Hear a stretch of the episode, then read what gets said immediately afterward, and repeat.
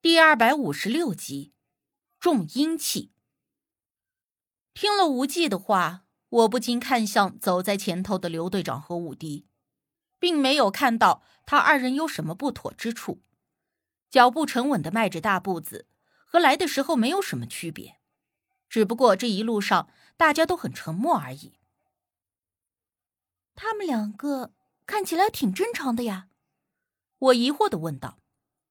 无忌又看着他二人一眼，并没有多说，可是我却忍不住追问：“你说他俩那伤到底是咋回事儿？你看出什么来了吗？”无忌的脚步不停，等回了村里再说吧。我见他不愿意多说的样子，不免心下更加觉得好奇了。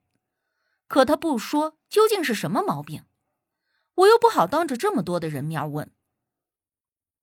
那你为啥不告诉他呢？我换了个问题，同样是低声问。无忌摇头，回去再说。我被他这打死不说的态度噎得有点气结，可是冷静一想，他这么做不会只是为了卖关子而已，而是必然有什么紧要应由的。虽然来路坎坷，但是回去的这一路还算是顺利。或许因为路况熟悉，因为大家。都想要早点回到村里。总之，我们的速度比之前快了不少。眼看着天色已经黑了，但是再坚持走几个小时，今晚就能回到村里。我们大家一商量，为免刘队长二人的伤势再出什么岔子，还是决定小心点，继续往前走。当晚回到村里再说其他。原本我是并不赞成夜里在林子里穿行的。可是想到无忌对于刘队长二人伤势的态度，便也心中惴惴不安，想着还是早点回去的比较好。刚开始我走了一会儿，就下意识的看了一下时间，我想怎么还没有到？后来走到双脚疼痛到麻木，完全惯性运动的被无忌拉着往前走，就这样闷着头也没有歇脚的又走了几个小时，我们终于看到了赵家村。彼时天都已经快要亮了，我们几乎走了一天一夜。赵村长见我们这一大帮子人大半夜的回到村里，看着我们愣了半天，才想着要叫媳妇儿给我们弄吃的。我们一个个累得腿肚子转筋，哪里还有心思吃饭？让村长给我们安排个睡觉的地方，立刻就都躺倒了一片。我还是和无忌睡在村长女儿的房间里。因为身体实在是过于疲惫，反而也没有什么心思在乎男女有别的尴尬了。我一下子仰躺在床上，连外套都懒得脱下了，只觉得腿酸疼的不行。但同样是走了那么多的路，无忌却看着还是很淡定如常的样子，也没有见他累得一屁股就坐下起不来。他只是把东西放下之后，稍微歇了歇，便出了房间，捣鼓了一盆热水回来。让我就着热水擦洗了一下脸手，睡得舒服一点。我其实一点都不想动，但也不好意思辜负他的好意，挪动着僵硬的腿走过去，草草的简单洗漱了一下。擦脸的时候，我问无忌：“刘队长他们没事吧？”死不了。无忌稍显冷血的吐出了三个字出来，我不禁一撇嘴。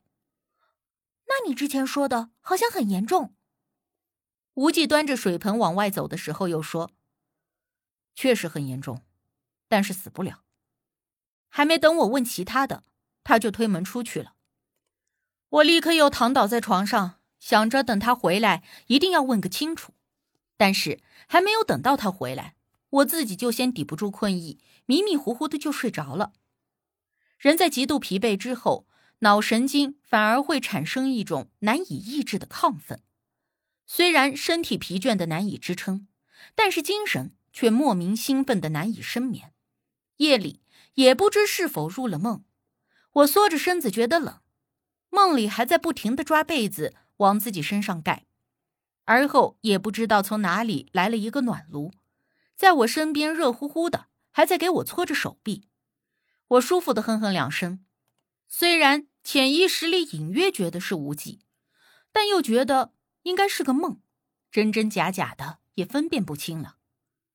早晨醒过来的时候，天已经大亮了，农村的房子都没有什么隔音措施，屋外说话，屋里都听得一清二楚。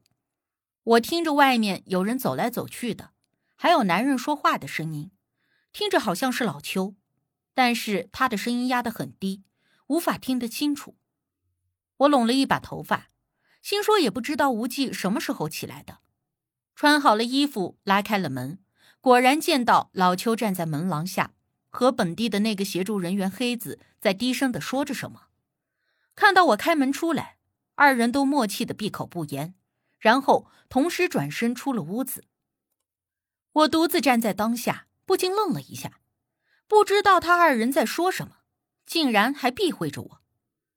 在我看来，我虽然年纪稍小，但是我们几个人走了这么一遭，算不上生死患难之交，那也差不多的。而且一个团队之间，不是应该互相信任协作的吗？但是他二人却明显的有什么事情不愿意让我知道，而且我不难看出来，老邱看着我的时候，眼底闪过的那一丝若有若无的厌恶。回过神来，我不禁冷哼一声：“哼，你俩不想带我玩，我还不想带你俩老头子玩呢。”转身，我便去寻无忌。无忌在刘队长的房间里，同时还有武迪和小贾、小辉在。我进门的时候，看到几个人的表情都不是很愉快的样子，说是面带愁容也差不多。特别是武迪的表情，甚至还有一些惶恐不安。出什么事儿了？我问道。几个人都没有第一时间回答我的疑问。后来还是小贾开口说：“小吴说，队长和武迪身上的伤是被别人中了阴。”啊？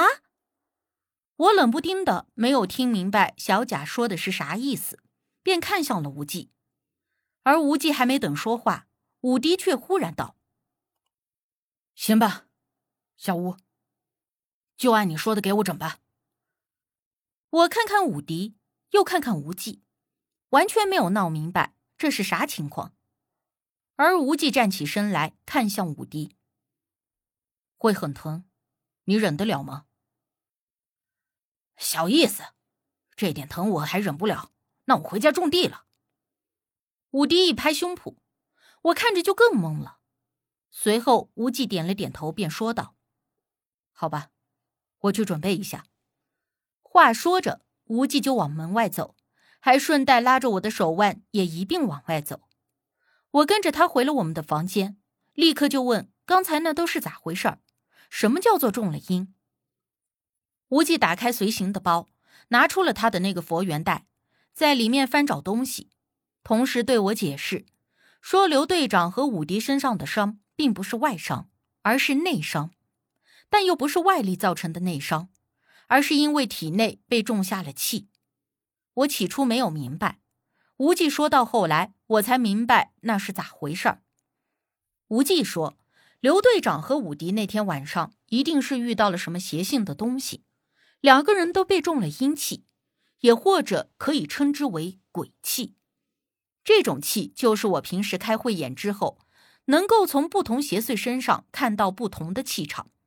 比如说，恶鬼的气场是灰黑色的之类，而刘队长和武迪体内被种下的就是这种鬼气。这种东西被种在人的身体里，虽然一时半会儿死不了，但是也会在极短的时间内折磨本人。导致身体虚弱，甚至猝死。可是，他们两个人的身上为什么会被种下鬼气呢？无忌又说：“一般都是邪祟想要霸占身体的时候，会先把自己的阴气种在肉身上。这种情况，早年间他跟着智源大师的时候见过两次，但那个时候是在聚阴池附近，阴气极重，邪祟自然不少。”倒是并不奇怪。可是我们昨天一直同行，随后我们也走了一遍刘队长夜里所走的路，并没有发现有什么聚阴之地。林子里的气场也十分的平和，并不应该发生这种事情才对。那现在怎么办呢？我虽然还有诸多的不解之处，但却担心刘队长二人的安危。无忌从包里拿出了我有些日子没见到的符文死玉，还有一包针，并且都是天针。拔气。话说着，我便跟着他回到了武迪和刘队长所在的房间。而这个时候，我再看，发现武迪和刘队长的脸色已经变得十分的难看，又黄又黑的样子，极为病态。